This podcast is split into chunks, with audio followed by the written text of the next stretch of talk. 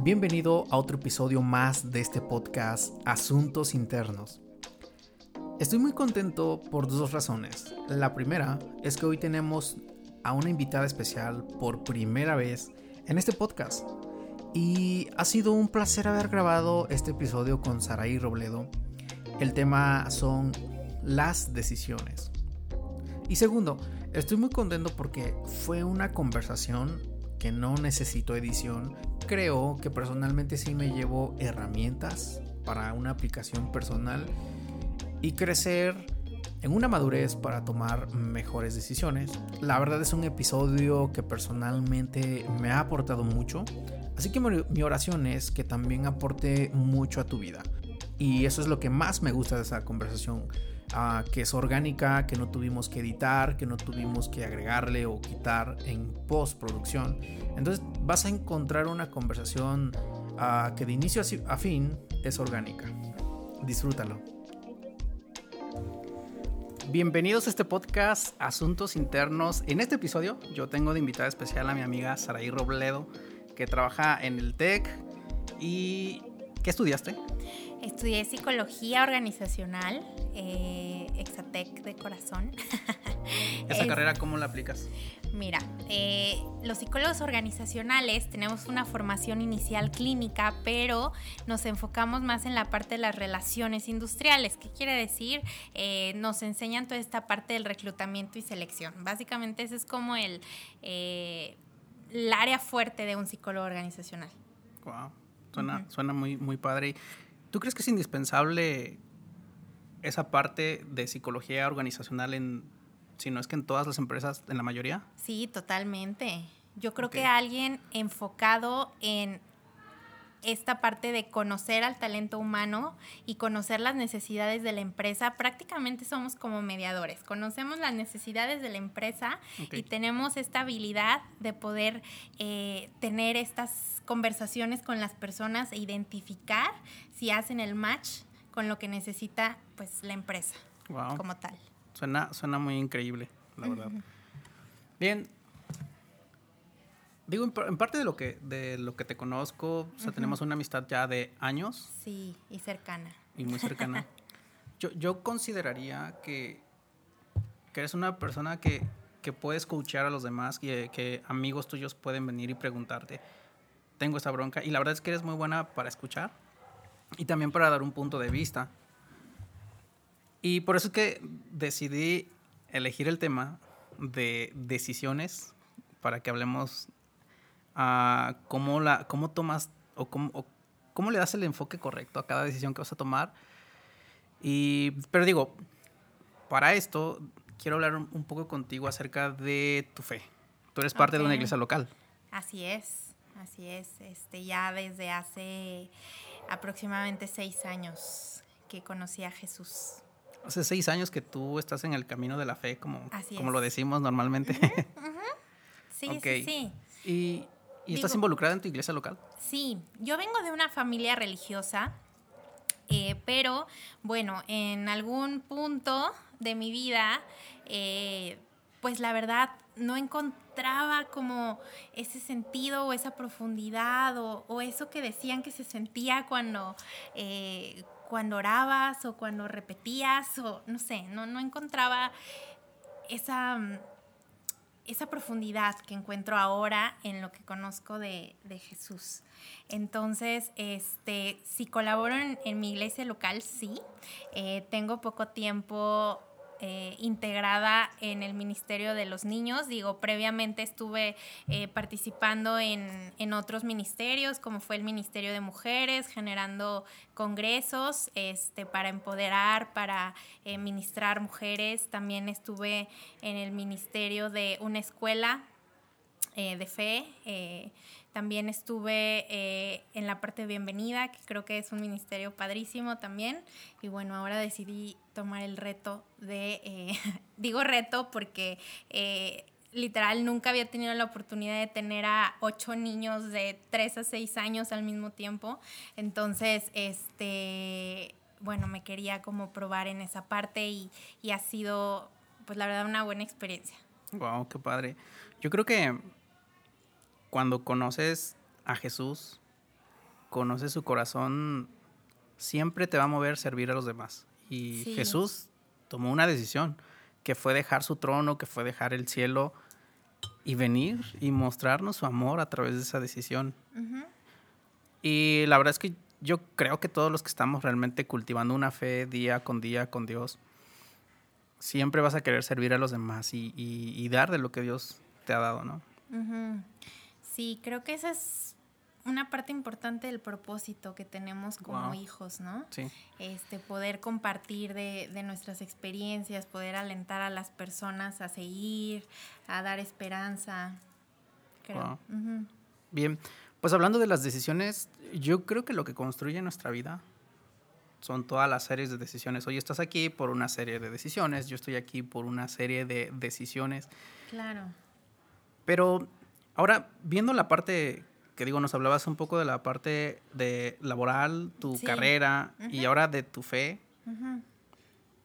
Ah, todo lo que haces, pues formas ahí. Sí. Todo eso es parte de tu vida. Sí. Bien, a diferencia de ti, yo nací en un contexto de hogar cristiano. O sea, desde que tengo memoria siempre era como, ah, vamos a servir en la iglesia con esto. Mis papás son, son misioneros en, un pueblo este, muy remoto de Oaxaca. Pero yo crecí constantemente viendo a mis papás servir a los demás. Sí. Entonces, para mí no hay como un antes y un después así de, ah, no, no tenía el contexto cristiano y ahora lo tengo. Entonces, para mí ha sido como, como no difícil, más bien he tenido que hacerme muchas preguntas. En, su momento de niño yo decía, ¿en qué voy a servir a Dios? O decía, ¿qué voy a estudiar para poder servir mejor a Dios? Bien, así que te puedo hablar de esas preguntas que surgen en niños que, pues son parte de una iglesia local. Que siempre te vas a preguntar en qué puedes servir a Dios. Y yo hoy te diría, ¿cómo puedo encontrar una vocación primero? Y si eso puede alinearse a mi vida espiritual. Totalmente. Sí, yo creo que eh, el proceso de seleccionar una vocación, pues bueno, va desde tus intereses, las cosas que te apasionan, eh, cómo te visualizas a futuro, este, las cosas que quisieras lograr, de qué manera quieres impactar en tu comunidad.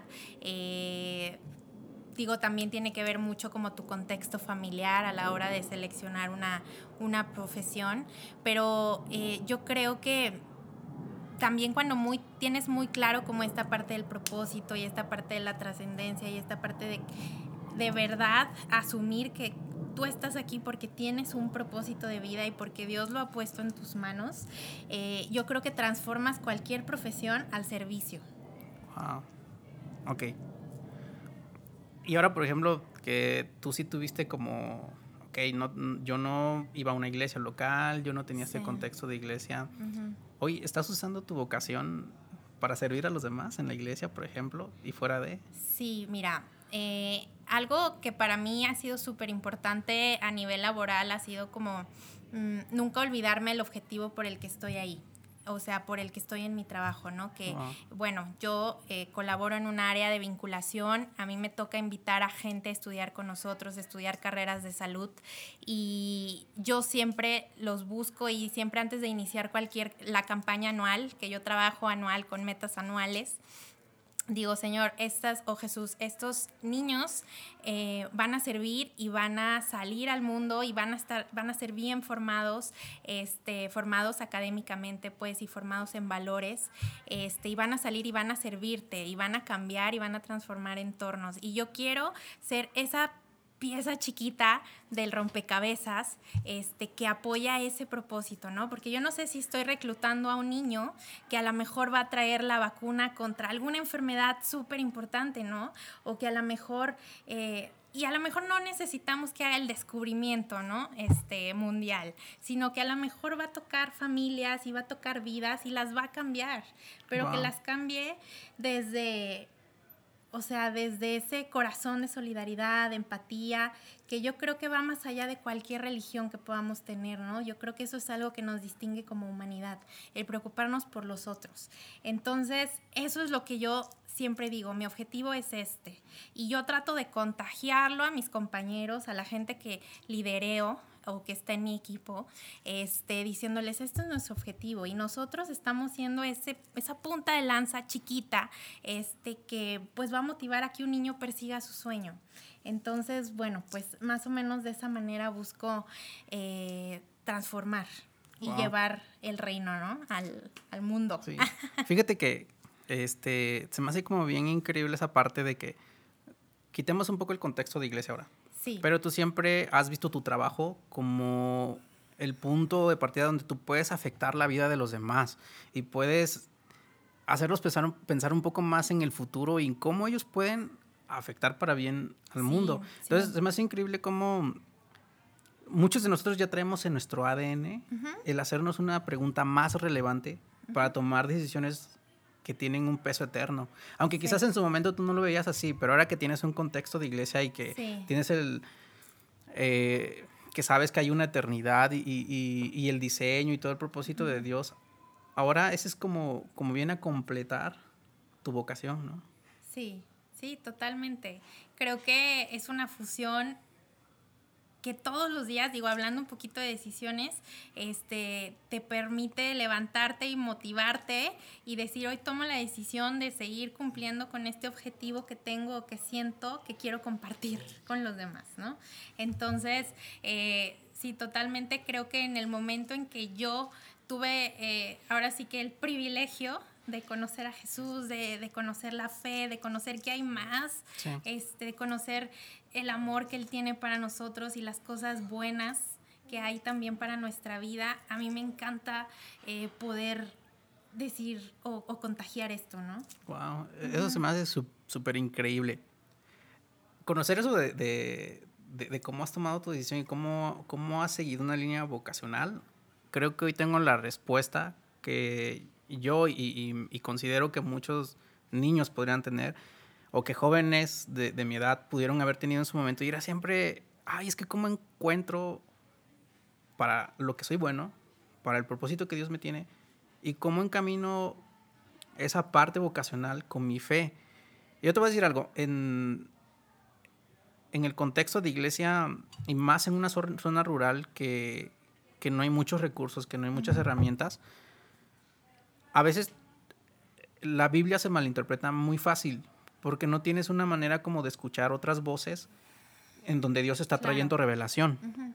Y llegó un punto en el que decían, es que si te enfocas en una carrera, te estás enfocando en las cosas vanas, en las cosas mundanas que no tienen un peso eterno.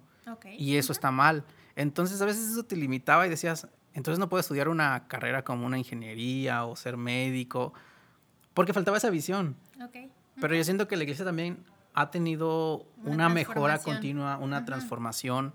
Y hoy nos damos cuenta qué tan importante de verdad, o sea, si tienes la oportunidad o si puedes buscarla, es relevante encontrar una carrera porque te equipa más y puedes hacer mejor tu chamba, pero a la vez estás afectando al mundo con, con, con, con mejores herramientas. Claro, yo creo que la carrera que elijas, tú puedes ser un agente de cambio en donde estés. Wow. Bien, ahora yo te preguntaría, digo, la idea también de este podcast pues es siempre tratar de dar herramientas. Supongamos que uno de tus niños de tu clase te pregunta, ¿cómo descubro qué es lo que, que a qué me quiero dedicar cuando sea grande? ¿Y cómo descubro o cómo uh, elijo algo que sea de bendición para los demás? ¿Tú qué le dirías? Mm, ¿Cómo a ver, voy a recapitular. ¿Cómo decido qué estudiar? Híjole, yo creo que eso implica muchas cosas, ¿no? Como lo mencioné hace rato, el contexto familiar, este, como la educación que tengas, este, tus pasiones, tus habilidades, para lo que tú creas que eres bueno. Pero yo creo que mucho antes de tomar una decisión de carrera, sí tienes que traer un autoconocimiento, o sea, tienes que mm, conocer todas esas cosas que te gustan, cosas que no te gustan. Y cuando somos jóvenes o estamos en este proceso de eh, la selección de carrera, que lo hacemos alrededor de los 16, 18 años en promedio, eh, pues nadie nos dice esto, ¿no? O sea, nadie nos dice, oye, este, pues qué te gusta hacer o, para qué eres bueno o no, o sea, y no, no existe o a lo mejor no pasa por nuestra cabeza algo que a mí se me hace esencial, que es la parte del autoconocimiento, decir, este, híjole, yo Saraí sé que las matemáticas, pues no más no. Soy humilde y las matemáticas no. Entonces, este, por ejemplo, para mí, pues ahí quedaba descartada una ingeniería. ¿Por qué? Porque le podría echar muchas ganas, pero al final ni las terminaría disfrutando. ¿Ok? Y yo creo que mucho es eso. También yo creo que Jesús busca que disfrutemos lo que hacemos. Entonces, este, que disfrutemos eh, todo el camino y todo el proceso de nuestra formación académica y que además de eso, cuando salgamos, podamos compartir de esa pasión, ¿no? Inspirar, e ir inspirando. Pero todo, o sea, yo creo que la pie, o sea, la palabra clave que yo pondría aquí es autoconocimiento es, de verdad, es una gran herramienta que, bueno, ahora hablando de mí, yo no la tuve en su momento, no, no pasó eso por mi cabeza en su momento. Que digo, gracias a Dios, creo que la dirección de Dios estuvo ahí. Y creo que a nadie nos dicen, ¿eh? o sea, Pero bueno, ahora nos estás facilitando mucho esta parte, así que si tú tienes esta pregunta, o independientemente de en qué edad estás, y quizás estás buscando como el camino de qué puedes, en qué puedes equiparte para servir a Dios o simplemente para en tu trabajo ser puede ser un, un, agente de cambio, a alguien muy productivo, porque creo que la productividad sí. la deberíamos tener todos los cristianos y deberíamos buscar ser productivos disfrutándolo, como has dicho. Pero bien, yo quiero como... Productividad es otro tema. Siento que es otro tema importante. Sí, eh, ok, sí es otro tema, pero, pero a lo que voy, eh, nos has dado varias herramientas aquí. Uh, tienes que conocerte o autoconocerte, ¿no? Así que, chavos o, quienes nos sigan, enfócate también en autoconocerte. Es un tiempo ideal para autoconocerte y va a ser parte de lo que te va a guiar hacia dónde creo que está tu propósito, ¿no? Totalmente. Y, saber que somos seres de, de constante cambio. Sí. O sea, la Saraí del día de hoy, de, eh, hoy es 3 de julio, 3 de julio del 2021, no es la misma Saraí del 3 de julio del 2020. Definitivamente en este año han ido pasando cosas y, han ha habido situaciones, ha habido momentos y claro que todo eso me ha ido transformando. Y, y por supuesto que no soy la misma Saraí que llegó a la universidad en agosto del 2016, creo. este, todo, todo ha sido eh, formativo. De hecho, hace ratito te compartía que tengo un profesor que, ha sido de, los que más han marcado mi, carrera, que él decía que todo forma, ¿no? Entonces, este por supuesto que hay que irnos conociendo, pero también hay que irnos eh, o tomar esos momentos de decir, bueno, ¿y ahora en qué punto estoy? ¿Cómo soy? ¿Ahora que me gusta? ¿Ahora que no me gusta? Y claro que se vale cambiar. Sí. Y claro que hay cambio, por supuesto. O sea, ahí voy a algo. En alguna decisión, bueno, hablando de este contexto de, buscar como tu vocación, de buscar qué te gusta hacer y buscar en qué quieres ser equipado, puedes encontrarte en el camino que quizás no era lo que querías. Sí. Y hay oportunidades para cambiar, ¿no? O sea, no está mal. O sea, creo que en el camino Hace rato estábamos, antes de, este episodio estábamos como poniéndonos de acuerdo en algunas cosas. Sí. O hablando del contexto de... Pero entonces ahí no puedes definir eso como una equivocación. No. ¿Ok? Porque te está llevando al camino correcto. Exacto. Yo creo que todo es parte de eh, nuestro ahora sí que nuestro camino al cumplimiento de nuestro propósito. Mm, y volvemos a lo mismo, todo forma, ¿no? Y, a lo mejor alguna situación que estás viviendo es algo que tienes que, pasar o que vivir porque te va a formar en carácter, porque te va a formar en, emociones, porque te va a formar en, en, distintas cosas, ¿no? Entonces no es que esté mal que lo estés viviendo, sino que tienes que pasar por eso. Wow. O sea, estaba son decisiones que tomaste que trajeron consecuencias y esas consecuencias eh, pues las tienes que afrontar. Y entonces ese afrontamiento genera aprendizaje. Ok. Bien, tú, tú mencionaste ahorita algo que son las emociones. Y déjame buscar un ejemplo práctico. Ah, ah tengo un ejemplo práctico. Ah, muy bien. Cuando yo tenía como 15 años, sí. a, mí, me gusta mucho la, lo que es la música, pero más que nada la alabanza, así de cómo Dios usa a, algunas personas y escriben unas letras que a ti jamás se te hubieran ocurrido. Claro. Bueno, el punto es que yo dije, ah, pues yo quiero ser compositor, ¿no? Y me emocioné, me compré una guitarra, empecé a tomar clases en YouTube. Ajá. Pero debo ser honesto, no soy bueno tocando una guitarra.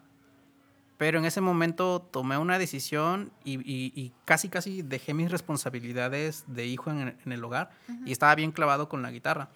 Pero después me di cuenta que no era lo que a lo que quería encaminarme. Que digo, lo sigo haciendo de hobby, pero no lo veo como, ah, es que sé que no soy bueno, entonces no puedo también como dedicarme a esto 100%. Pero yo podría decir que me emocioné, o sea, me emocionó cómo sonaba la guitarra, me emocionó que en la iglesia a lo mejor era una plataforma donde los demás te podían ver. Claro. Pero no era una convicción. Ok. Eh, ese es por decirte un ejemplo práctico en, mi experiencia. Ok, yo me di cuenta que me emocioné y dije, no, pero pues no soy bueno en esto y debo ser sabio. Pero me sirvió, o sea, al final de cuentas eso también me llevó a buscar hacia dónde Dios me quería llevar. a, ti, por ejemplo, háblanos de, no sé, donde hayas tomado una decisión que tú sientas que haya sido por emoción, pero aprendiste algo de ahí. ¿Alguna decisión que haya tomado por emoción? Ay, pues yo creo que muchísimas. ¿Alguna que te venga en mente? Este... Mm, Ay, a veces cuando tengo que pensar como en algo en específico se me queda la mente en blanco. Eh, pero mm, podríamos decir que ha sido... A lo mejor cuando, cuando decidí eh, venirme a vivir a Guadalajara, eh, pues definitivamente, digo, yo me encontraba en, en la mitad de la adolescencia. Entonces, pues bueno, yo estaba en este proceso de seleccionar carrera, pero a la vez yo quería salir de mi casa, o sea, porque yo eh, tenía una relación en ese momento eh, complicada con, con mi mamá, ¿no? Entonces, eh, pues bueno, eh, decía, pues ahora sí que voy a escoger una carrera que esté lejos. Entonces, encontré mi carrera en Guadalajara, digo, mi familia es, es de Cuernavaca, ahí viven mis papás actualmente todavía, y, y dije, pues Guadalajara, ¿cuántos kilómetros está? está a 600, está perfecto. Y ya que estuve aquí, me acuerdo la primera semana y digo, hay amigas que son testigos. Eh, yo ya no quería estar aquí, yo me quería regresar a mi casa porque yo extrañaba a mi familia, extrañaba a mi casa, no sabía lo que había decidido, este, no sabía que, que, iba a estar tan, eh, no sé, tan nerviosa de, empezar sola, ¿no? Y empezar en una ciudad nueva, sin familia, sin conocidos, sin, este amistades fuertes, este, pues total, em, a mí me, me, me voló, ¿no? Me voló la cabeza, podríamos decir. Y, y claro que yo estaba muy arrepentida de haber tomado una decisión de venir a una ciudad tan lejana. Eh, ya después con los años, pues por supuesto que dices, ah, pues fue por esto, ¿no? Pero en su momento sí era la emoción de necesito libertad, necesito no estar peleando con mi mamá, necesito alejarme, poner kilo, tierra de por medio, dicen.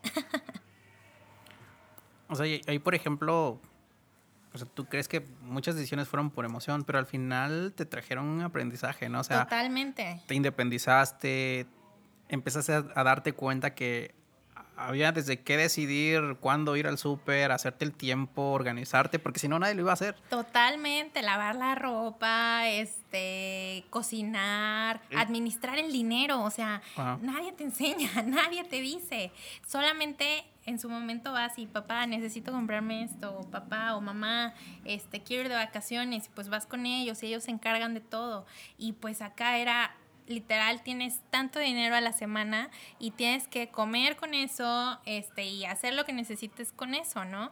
Entonces, pues sí fue un shock, este, un cambio drástico, o sea, de yo ser una niña que literal, una niña que iba a la escuela y su única preocupación era la tarea, este, a ahora tener que eh, administrar mi dinero, comer, este, sacar adelante una carrera en una universidad eh, donde pues sí es un alto grado de exigencia.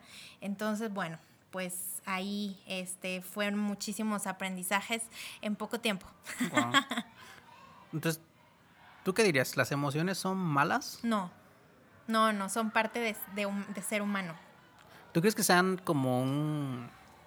No, no, una herramienta quizás, pero algo que Dios te dio también para que... Totalmente, sí. De, como de, de, qué manera crees que te ayudan las emociones al tomar una decisión? ok. ¿De qué manera te ayudan las emociones? Eh, mira, yo creo que, o hay algo que dicen, de no tomar la, decisiones en la emoción, ¿no? Ok. ¿Por qué? Porque en ese momento te encuentras muy eufórico, a lo mejor estás muy deprimido y entonces no ves las cosas con tanta claridad. Eh, creo que definitivamente somos personas que tenemos que aprender a identificar nuestras emociones, saber que somos personas que podemos estar días tristes, días felices y que está bien.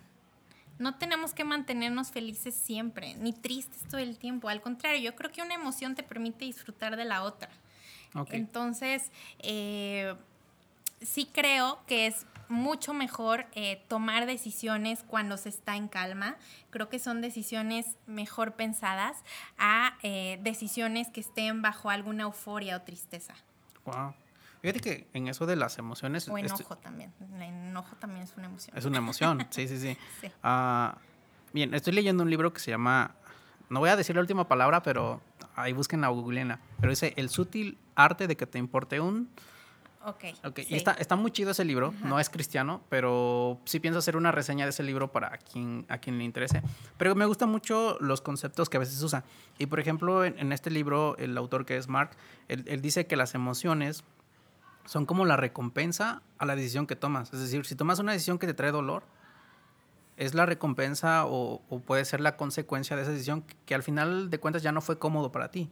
Entonces también puede ser como una guía para ti, para decir, aquí acude por emoción, voy a evitar como ser más impulsivo quizás en, una próxima edición. Claro, cuando estás enojado, o sea, a veces, digo, pasa que a lo mejor estás en una discusión, estás enojado y toman la decisión de decir cosas que pueden ser hirientes para la otra persona, ¿no? Y después, ya que bajas de la emoción, te das cuenta que ni siquiera era algo que quisieras decir. Entonces es por eso que muchas veces vale la pena mejor esperar. Mm. Ok. Entonces la espera o la paciencia podría ser otra herramienta como para tomar una mejor decisión. Totalmente. Bien, para cerrar esto de, de, las emociones, bueno, también está el lado bueno de las emociones. Cuando tomas una decisión y después eso te trae felicidad, te das cuenta que tomaste una buena decisión. Es la recompensa de haber tomado una buena decisión. O una decisión. O una decisión simplemente. sí, dicen que lo malo o el problema es no tomar decisiones. Ok, entonces no tomar... Somos seres de decisiones. Sí. Desde que abrimos los ojos en la mañana y decidimos salir de nuestra cama, ahí estamos ya tomando nuestra primera decisión del día. Wow, eso, es algo, o sea, muy padre de verlo así. Sí. Bien, déjame regresar algo. Ok, entonces las decisiones que voy a tomar, lo recomendable es tener más paciencia y no guiarme al 100% de mi emoción. No. Ok. Bien. Hasta ahorita hemos hablado de esta parte práctica. Sí. Sin Dios. Ok. Que obviamente yo, yo, siempre he creído lo siguiente. Que no necesitas orar por todo si tu relación con Dios está bien. Si Dios te guía a, a orar por algo, te vas a mantener orando hasta que veas la respuesta. Ok. Pero, bien, creo que en cuestión de decisiones, sí siempre es importante tener la plataforma de oración. Totalmente.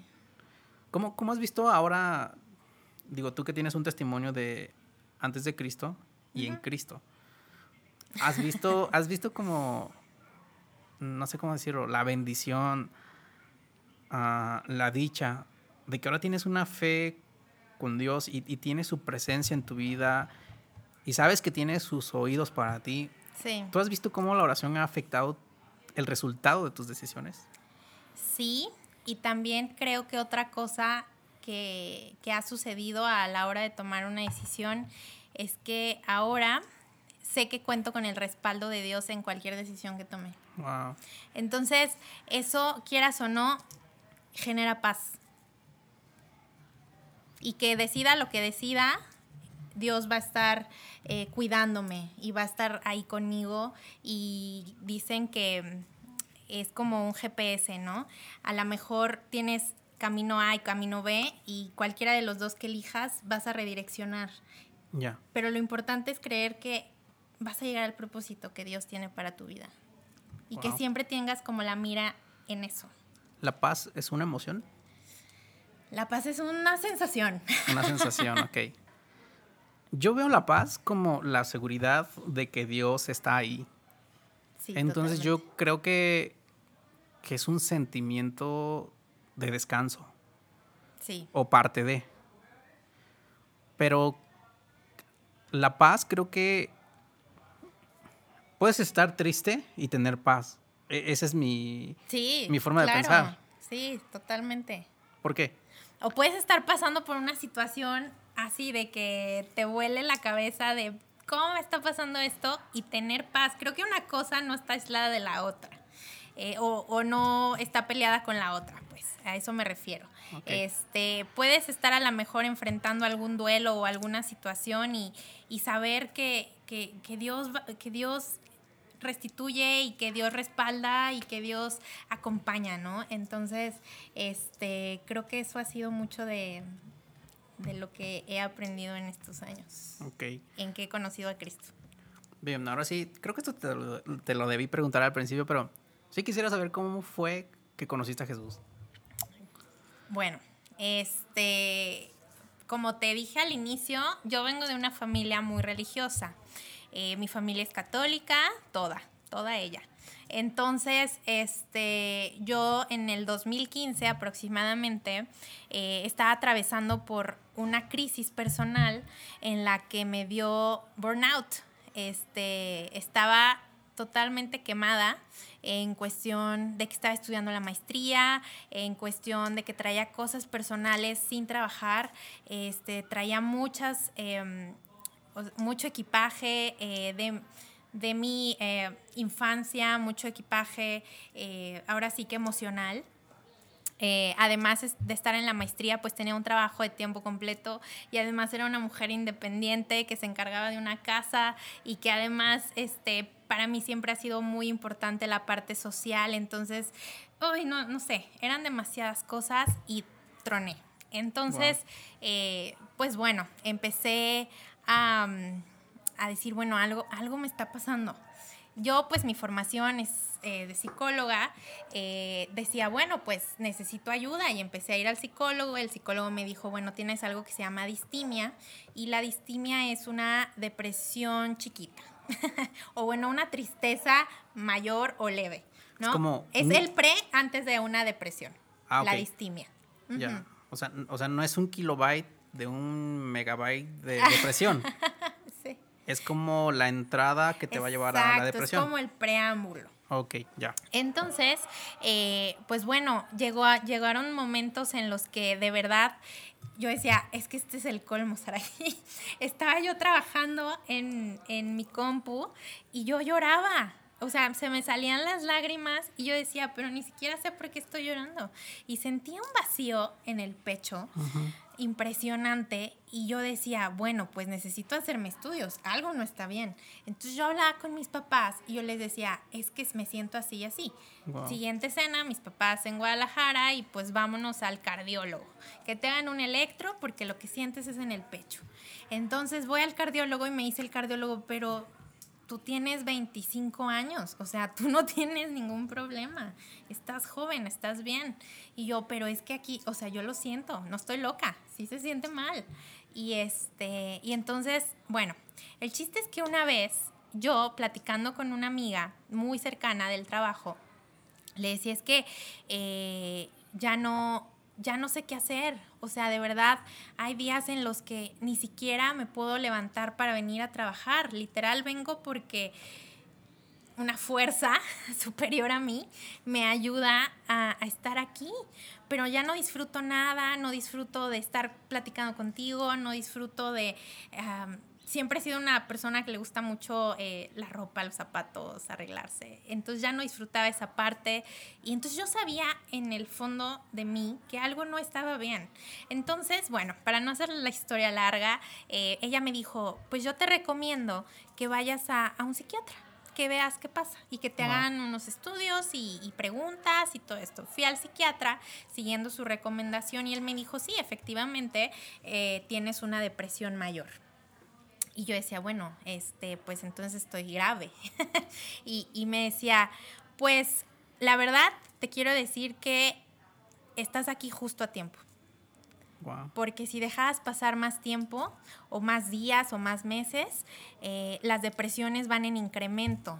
Entonces, podrías estar peor. Entonces estás aquí, vamos a iniciar un tratamiento. Entonces, bueno, ya inicié el tratamiento y de verdad él me dijo, el tratamiento es la medicina y un acompañamiento psicológico. Y yo, perfecto. Entonces, tomaba la medicina y tenía mi acompañamiento psicológico. Pero a la par de eso, pues bueno, tienes que dejar que pasen unas semanas para que los fármacos hagan efecto y empieces a sentirte un poco mejor. Y sí, sí me sentí un poco mejor, pero yo seguía sintiendo que no, o sea, que algo me faltaba, que algo estaba pasando y que la terapia no me lo estaba dando. Pues bueno, fui a Reiki, a todas las terapias que te imagines, este, sanidad con agujas, lo que quieras. Y, pues no. Y entonces una vez recibí una llamada de una amiga muy cercana y ella me dijo, oye, antier soñé contigo. Y yo, ay, ¿qué soñaste? Y ella me dijo, soñé que me acompañabas a mi iglesia. O a una, ajá, a, mi, a una iglesia, ¿no? Y yo así de, ay, ¿a poco? Y ella, pues sí, mi amiga es cristiana de tiempo atrás. Y yo le decía, ah, pues qué padre. Le dije, pues a lo mejor uno de estos días o un domingo te acompaño. Y bueno, este total que dije, pues nada pierdo, voy a ir. Y mi amiga me esperó, este me acompañó, fuimos juntas y entré a ese lugar y hubo pues la prédica del pastor y yo sentía que desde el segundo uno que yo pisé ese lugar, híjole, estaba en el, en donde estaba lo que necesitaba ahí. Entonces, la prédica del pastor me habló muchísimo a mi vida. Me acuerdo que yo, o sea, tenía la caja de Kleenex en las manos, o sea, no podía dejar de llorar. Eh, las personas se acercaban, eh, oraban por mí, me sentía acompañada, ¿sabes? Y, y poco a poco pues me fui eh, ahora sí que adentrando en, todo este tema de fe y en todo este tema de Jesús. Y yo decía, wow, ¿cómo me pude haber perdido de esto durante 25 años? Wow. O sea, y ahora de verdad eh, me siento plena. Está bien, bien, bien loco eso, ¿no? O sea, te la cabeza de que sientes que prepararon la prédica para ti. Sí, totalmente. La mayoría de personas que yo conozco, pues que no tienen un contexto de iglesias en, su vida. O sea, llegan el domingo a, y los invita a alguien a la iglesia y resulta que la prédica que reciben sienten que alguien les ventaneó la vida al predicador. Pero es Dios hablándote, pues. Y eso trae tanta seguridad y trae esa paz que a veces no sabíamos que existía, quizás. Claro, o que era la búsqueda que, que teníamos, ¿no? Claro, y por supuesto que llegar a esto que te estoy platicando y a lo mejor a esta plenitud y a esta paz, pues bueno, ha tomado muchos años. Y no todos los días me siento así. Digo, todos los días tengo que estar como en esta relación y en esta comunicación con Dios, diciéndole, hoy me siento así, pero sé que tú estás ahí y sé que me respaldas y que nunca me dejas. Y ahora tengo esa seguridad que hace seis años no tenía. Wow. Esa paz. Esa paz. ¿Sabes? Yo creo que también, o sea, la decisión es, cualquier decisión es muy personal.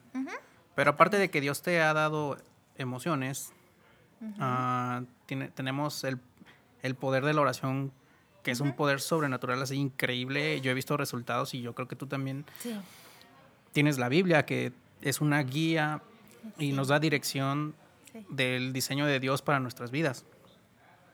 Pero también yo creo que por algo Dios nos dio amigos. Y Totalmente. Son, y son voces. eso quería llegar. son voces que vas a buscar para después saber tomar una mejor decisión. Y en muchos casos esas voces quizás no son las que van a decidir por ti, por supuesto. Pero la Biblia habla de que pidamos consejo. Ajá, ok.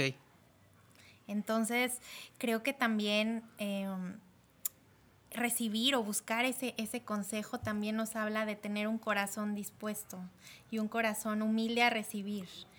Al final de cuentas, tú vas a tomar tu decisión. Sí. Este, pero eh, también eh, conocer testimonios, este, también se vale preguntar, acercarte a esas, a esas personas que, que consideras que tienen sabiduría a lo mejor en esa área, que conocen la palabra, que te hablan en amor, este, que te hablan desde, desde, a lo mejor te digo, los testimonios, la experiencia, etcétera, ¿no? Sí. Y también nosotros tenemos la libertad de seleccionar a esas personas. Wow. De conformar nuestra red. Yo le digo muchísimo a los, a los alumnos o a las personas con las que trabajo que nunca debemos estar sin una red de apoyo. Sin esas personas que sabemos que el día que nos levantemos tirando la toalla, podemos llamarle y sean un lugar seguro para Wow. nuestro corazón. Y ser vulnerables. Sí. Yo creo que eh, esto de que hablas de tener una red es el diseño de Dios. Sí, O sea, claro. Para Dios es importante la comunidad, porque es en la comunidad donde aprendes, aprendes de la experiencia de otros, Sí, donde también son un canal en donde Dios está hablando para ti. sí. Eso se me hace súper, súper increíble. Dios nos habla a través de las personas. Sí, totalmente. Wow. Me estoy quedando sin tema. Aquí córtale. Este, espérame, espérame, espérame, ya perdí. Ok. Saludos a mi mamá. A mi tía Chona, así. Saludos a mi amiga Pau, donde quiera que esté. Saludos al rancho. Eso lo pones, ¿eh? Ah. ¿Qué vas a preguntar? No, ya nada, ya vamos Ah. a recapitular. Vamos a cerrar ya.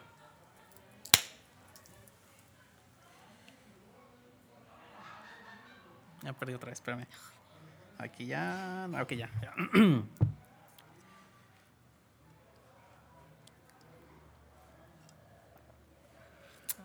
Sí. Ah. sí, hola. En la toma de decisiones, ¿qué es la madurez? Te pasas con esas preguntas. Bueno, en tu forma de ver, ¿qué es la madurez? Ojo, aclaramos que no tenemos la verdad absoluta, por supuesto. Pero Dios nos ha ido enseñando muchas cosas. De lo que tú has aprendido, ¿cómo definirías la madurez en la toma de decisiones? Yo creo que la madurez es la responsabilidad que tengas de las decisiones que tomas Mm, y, las, ok. y de aceptar las consecuencias que traen esas decisiones. Aceptar. ¿Es madurez? Es madurez. Sí. Sí, sí, sí. Bueno, sí. bueno, sí. Yo también creo, digo, añadiendo lo que dices, creo que madurez también es saber seleccionar qué decisiones le vas a dar más importancia que a otras. Es saber seleccionar algo que tú dijiste hace rato, tu círculo o tu red de amigos que van, que te conocen, en los que puedes escuchar y, y confiar en esas voces. O sea, creo que madurez tiene mucho que ver con selección, ¿no? Sí, y con esta parte de, pues, lo que te comentaba hace un momento, ¿no? Con esta Sí. parte de responsabilidad. Sí. Ser Es- responsable. Sí, digo, la responsabilidad también yo creo que es con lo que enfrentas las consecuencias, Sí. ah, incluso de cosas que tú no tienes el control y que no las buscaste y que simplemente son parte de la vida y te encuentras con eso. Ah, voy, voy a regresar a un ejemplo que, que leí en este libro que les mencioné hace rato. Pero di- dice lo siguiente. cómo mandar todo a... A la grillo. Vamos a usar la palabra grillo en cuando queramos hablar algo mal, grillo es la clave. Entonces, este libro se llama El sutil, ar- el sutil arte de mandar todo a la grillo. Bien. Pero este libro tiene un ejemplo muy práctico que a mí me gusta mucho y dice lo siguiente. Supongamos que alguien llega y te deja un bebé en la puerta de tu casa. Ok. Tú te lo encuentras y te puedes hacer de la vista gorda y pues dejar... No es tuyo, tú no lo buscaste, simplemente alguien lo dejó ahí. Pero no lo vas a hacer. te vas a ser responsable como persona madura porque sabes que aunque no lo buscaste, ya es tu responsabilidad. Yo puedo hablar por mí, yo diría que yo sí me haría responsable, pero habrá personas que no tengan la madurez. Ok. Y que tal vez nunca la tengan. Bueno, supongamos, pero yo no creo que una persona lo vea y lo deje ahí. Yo creo que una persona...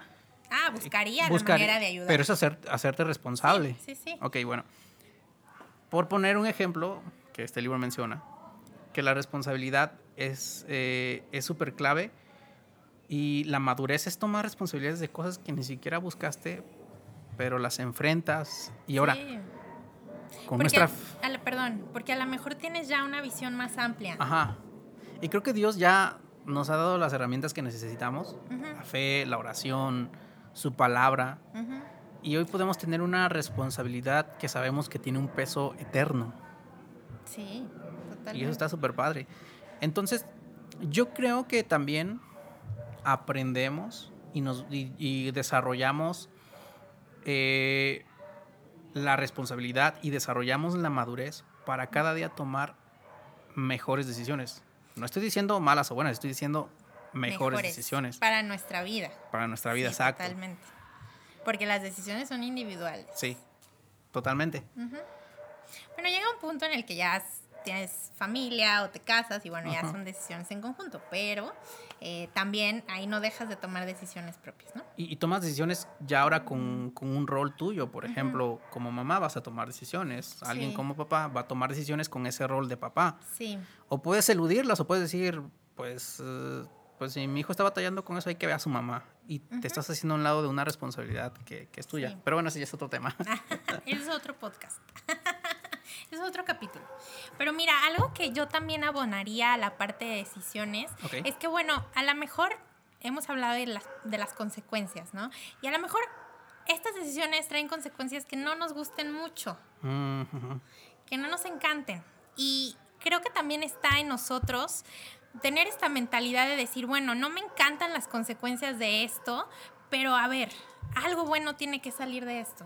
Y aquí es donde también me encanta y es algo que yo tengo súper como premisa de vida y es que para los que amamos a Dios todo obrará para bien. Entonces ahí donde sientes como esa paz de decir, bueno, decida lo que decida, Dios me respalda. Wow, creo que eso es clave. Y, eso es paz, saber que Dios está ahí y que Dios de alguna manera va a ser, obviamente, cultivando una fe y haciéndote responsable, pero Dios te va a llevar a que todas las cosas contribuyan para su propósito. Sí. Y claro que estas decisiones te van a generar emociones.